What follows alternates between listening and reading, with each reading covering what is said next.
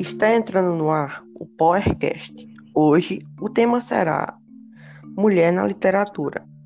Iremos falar de uma das figuras mais importantes para a literatura brasileira, Cecília Meirelles.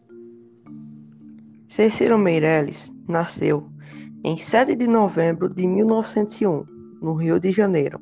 Não conheceu seu pai, que morreu antes de sua filha nascer. Além disso, ficou órfão de sua mãe quando tinha dois anos de idade. Assim, foi criada pela sua avó materna.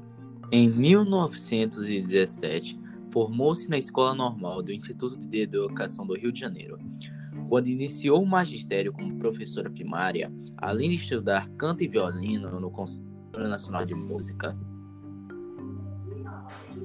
é considerada uma das poetas mais importantes da literatura brasileira.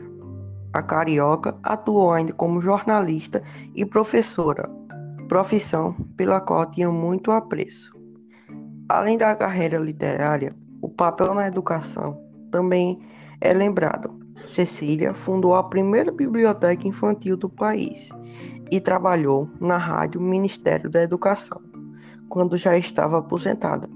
Cecília Meirelles é tradicionalmente classificada como uma autora modernista, mais especificadamente da segunda fase do movimento, mas sua obra apresenta influências simbolistas, românticas e parnasianas.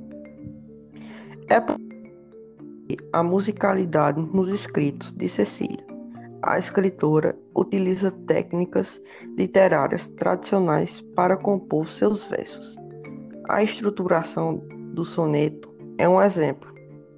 Ainda é importante lembrar que são temas constantes retratados em seus poemas: a morte, o amor, o eterno e o efêmero.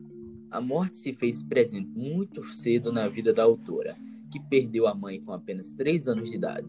Assim, é perceptível o quanto a vida pessoal se insere na obra literária de Cecília Meirelles.